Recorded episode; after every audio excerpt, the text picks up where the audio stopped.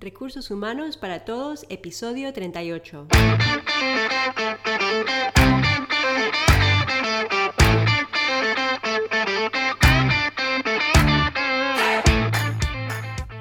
Bienvenida y bienvenido a Recursos Humanos para Todos, tu podcast semanal sobre recursos humanos. Podcast que podrás encontrar en eBooks, Spotify y iTunes y en nuestra página web sdhumancapital.com donde también encontrarás más contenido en nuestro blog e información sobre nuestros servicios. Este podcast está pensado para profesionales de recursos humanos, gerentes o jefes de equipos y podrás encontrar técnicas, consejos, ideas, conceptos y noticias sobre la gestión de personas, eso sí, con un enfoque práctico y, aplicable. Mi nombre es Ariana Matas, consultora en SD Human Capital, y estoy aquí con mi compañera Josefina Smart. Hola, ¿qué tal? Buenos días. Hoy queremos hablar de un tema que seguro que muchos ya conocen, es el tema de onboarding. El onboarding es el proceso de, de, ayudar a un nuevo integrante a incorporarse a la organización. Esto eh, implica una serie de actividades y acciones que ayudan al integrante a conectarse tanto con su trabajo como con sus compañeros, como con las funciones que tiene que hacer. Entonces, es, en general, es un proceso pautado em, que crea recursos humanos para asegurar que todas las áreas están cubiertas y buscar apoyar al integrante en ese proceso de, ingresar a su organización. Sí, es muy interesante, Ari, que, que, hablabas recién de que el onboarding es un proceso, ¿no? Que es, eso es muy importante diferenciarlo de lo que es, el, lo que es la inducción. Muchas veces se usan estas palabras como sinónimos y es importante entender las diferencias, porque la inducción es un momento como puntual, ¿no? Es una situación concreta, puntual, que por lo general se hace ese primer día que la persona se incorpora a una empresa, que se les explica cómo funciona la, organización, eh, las reglas, digamos, un poco de trabajo, digamos, cuestiones un poco más técnicas y forma parte de ese proceso de, onboarding, ¿no? El proceso es, lo, decías, es, es una secuencia de diferentes actividades, diferentes eventos, puede tener una duración bueno, aquí cada empresa lo, lo, pone, ¿no? Pero puede ser entre una semana, dos meses, seis meses.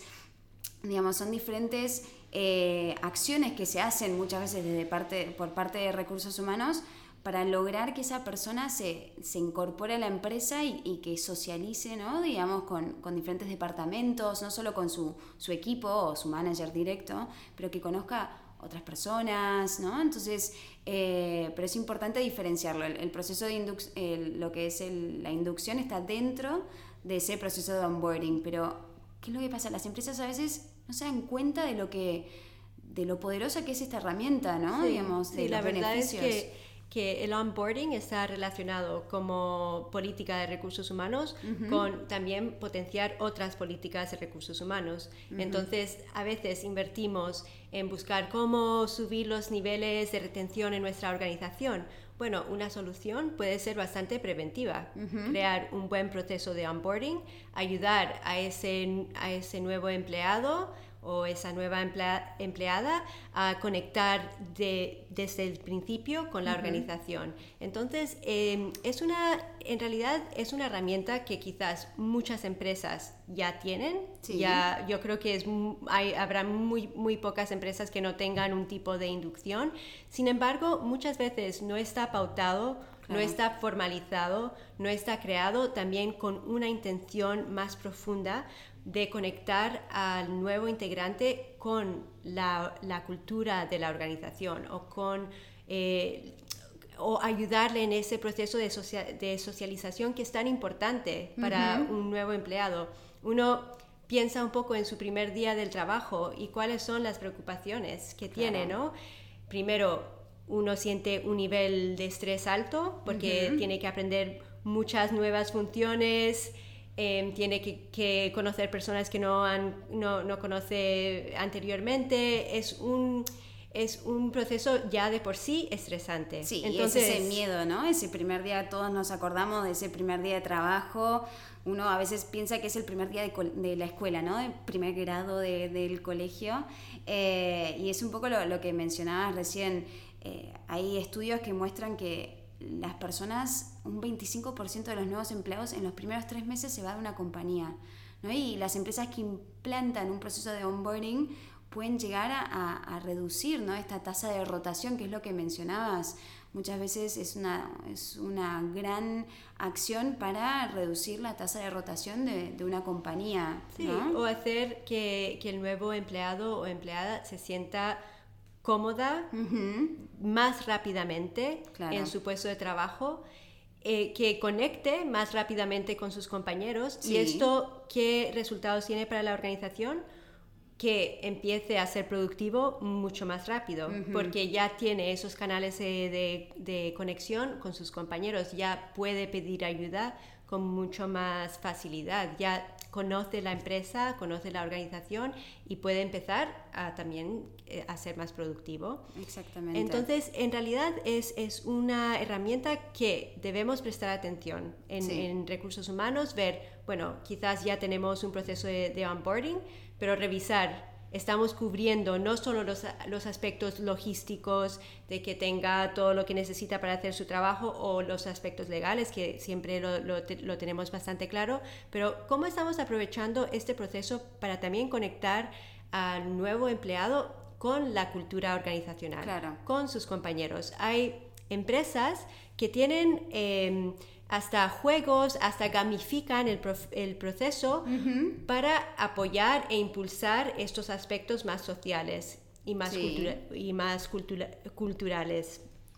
Por ejemplo, digamos, bien lo, lo mencionabas, ¿no? las empresas ya no es tanto de la empresa multinacional como podemos conocer, ¿no? las grandes empresas que, que, cuentan con el presupuesto, pero hoy en día hasta mismo una pequeña o mediana empresa puede implementar un proceso de onboarding y, y que le funcione. Todo se puede adaptar un poco a, la, a tu organización. Conocemos ¿no? los grandes casos de, de estas grandes compañías porque eh, bueno, tienen procesos súper chulos, ¿no? No sé si, eh, por ejemplo, em, sé que Twitter tiene un proceso también, eh, es un proceso de inducción y de onboarding, ¿no? Tiene este mix también que es from yes to desk, ¿no? Desde que el candidato dice que sí hasta que se incorpora ese primer día en su, en su sitio, ¿no? Son diferentes acciones. O por ejemplo, MailChimp también tiene eh, el sistema de asignarle como un buddy, ¿no? Eh, de, de, una persona que suele ser alguien con más años de experiencia en la compañía o digamos alguien, un compañero que ellos le llaman chimpanion, ¿no? Como un companion pero chimpanion, ¿no? Hay cosas como súper interesantes. Sí, hay, yo creo que con un, un poco de, de creatividad y, también de imaginación uno puede lograr em, personalizar este proceso de onboarding para que este, que encaje con, con, lo que está buscando la organización transmitir al nuevo empleado, ¿no?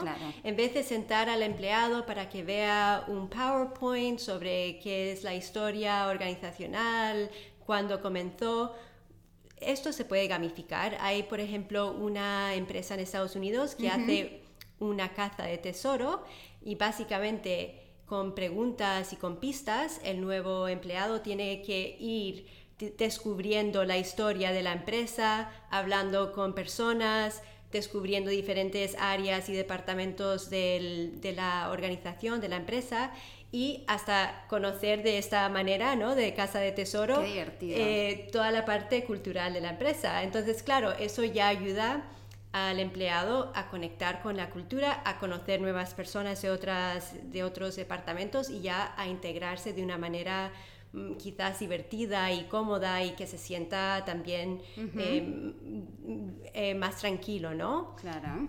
Eh, Google, por ejemplo, eh, para, para, Google es muy importante cinco puntos en el proceso de onboarding.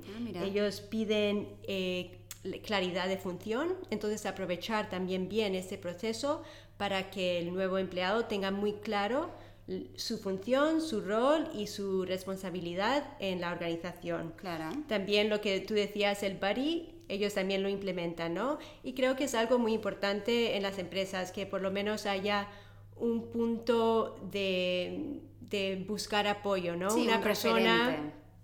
Sí, que, que, pueda brindar ese apoyo al nuevo integrante. Así de fácil de saber, bueno, dónde, dónde está eh, la máquina de café o cosas así tan sencillas que a veces uno cuando ingresa a una organización nueva no sabe.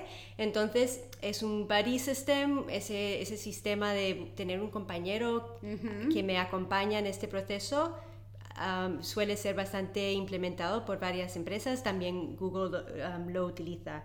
Y bueno, y también eh, buscan que el manager se encargue de que, eh, que la persona se socialice en, la, en el equipo. Entonces, no ponen el, el trabajo a recursos humanos como tal, sino que el mismo manager busque integrar esa persona a su equipo. Exactamente, es un poco empoderar, ¿no? También a, a que la responsabilidad es esto, no es solamente del Departamento de Recursos Humanos, pero es de ese manager, ¿no? Este, de esta parte de liderazgo de, de, estas personas.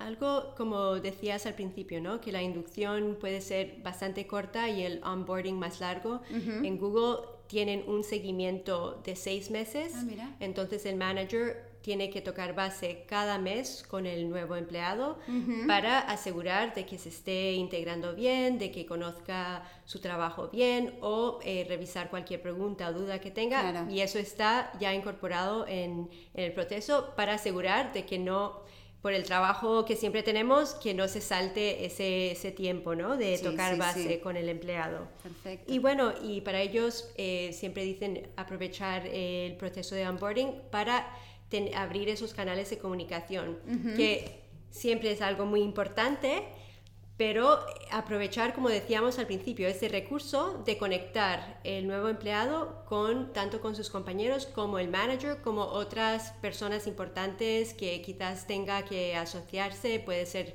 eh, los socios o clientes o stakeholders, como aprovechar ese proceso de onboarding para conectarle con eh, diferentes reuniones o actividades programadas con esas personas claves.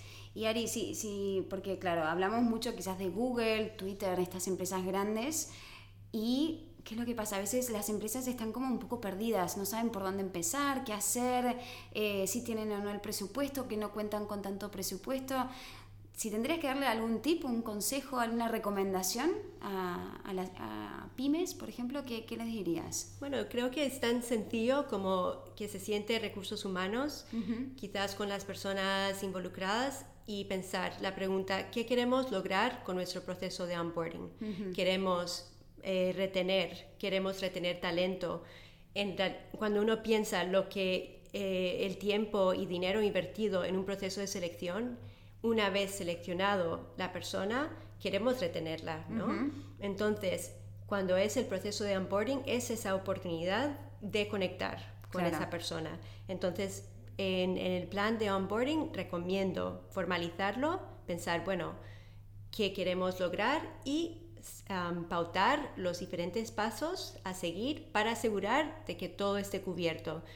Obviamente se cubren las partes legales, las partes logísticas, pero entonces aprovechar qué más podemos pautar para conectar a este, a este nuevo integrante con la empresa.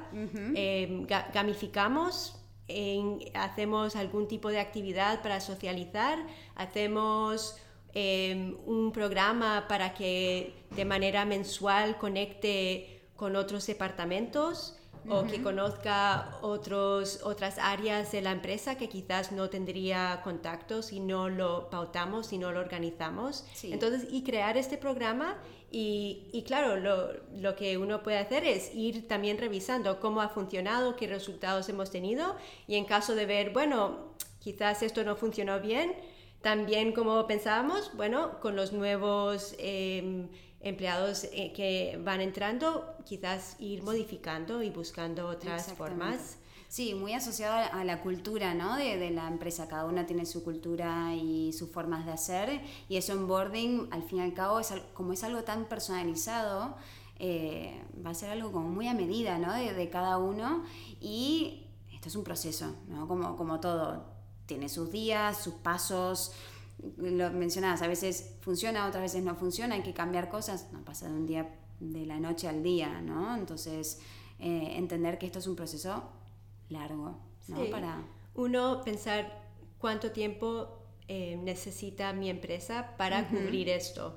Para algunas empresas, como hemos dicho, eh, Google o Microsoft, ese proceso de onboarding es de 6 meses a 18 meses. Microsoft tiene uno de 18 meses porque lo, lo, lo involucran con los procesos de, formación. Claro. Y, lo hacen pautado cada mes en un proceso de, de 18 meses. Claro, para una empresa pequeña o mediana quizás no tiene que ser tan de una duración tan larga, pero ver qué, cuáles son nuestros objetivos y en qué duración de tiempo es factible para nosotros cubrir esto. Puede ser un mes, puede ser tres meses y no tiene que ser todos los días que algo esté pasando. Puede ser, bueno, el primer día que es muy importante, la primera semana también es muy importante, el primer mes y después paulatinamente cada mes cómo hacemos seguimiento a este nuevo integrante, mirar un poquito este programa y estar tocando base con, con nuestro, con, el empleado, ¿no? Y es interesante que recién mencionabas cómo Microsoft lo asocia a otras políticas de recursos humanos.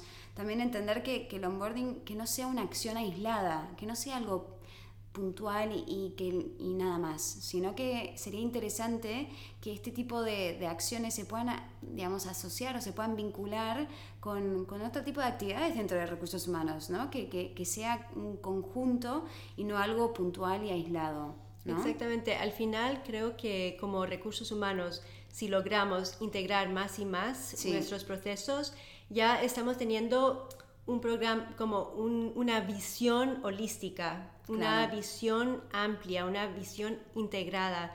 Y también ya el, el, empleado también yo creo que lo siente más personalizado, porque ya está, no es algo aislado, no es algo apartado, sino algo integrado con otros aspectos. Súper interesante. Lo que también lo que mencionamos de, de, Google, creo que es importante resaltar, involucrar a los managers, que no solo sea recursos humanos, aquí implementamos una nueva política, nosotros llevamos el proceso de, onboarding, sino involucrar a las personas que están trabajando eh, que van a trabajar diariamente con el nuevo integrante, involucrar al manager directo, involucrar a personas de su equipo.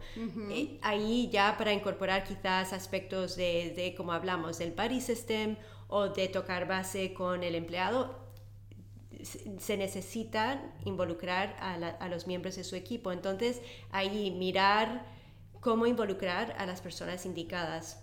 Perfecto, sí, sí, sí.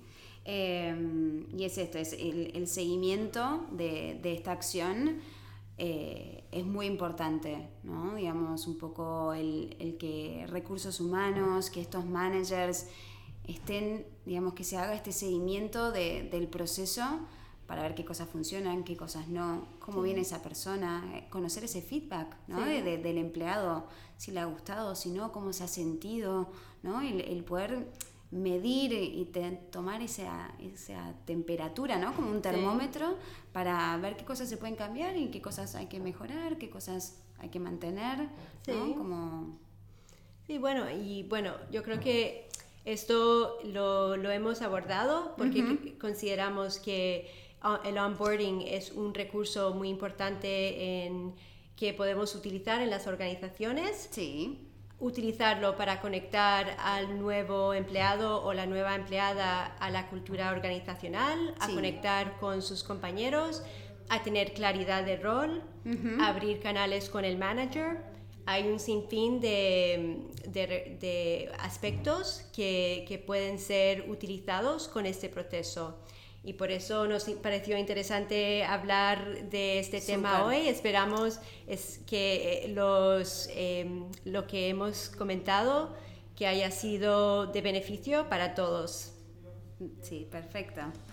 Y hasta aquí nuestro episodio de Recursos Humanos para Todos. Os invito a que os pongáis en contacto con nosotros, nos deis vuestra opinión y nos sugiráis temas o preguntas concretas. Lo podéis hacer a través del email rrhh para todos arroba sdhumancapital.com o a través de la página de contacto en sdhumancapital.com barra contacto. Si el contenido de este podcast te gusta, No te olvides de, suscribirte, darnos 5 estrellas en iTunes y me gusta en Evox y Spotify. Igualmente recuerda que puedes encontrar más contenidos, noticias y recursos en nuestra web corporativa sdhumancapital.com. Muchas gracias por todo, por tu tiempo, por tu atención, por tu interés en estos temas sobre gestión de personas. Muchas gracias también, Josefina, por acompañarnos en, este, en esta charla. Gracias, Ari, por invitarme. Adiós, hasta luego. muchas gracias, adiós.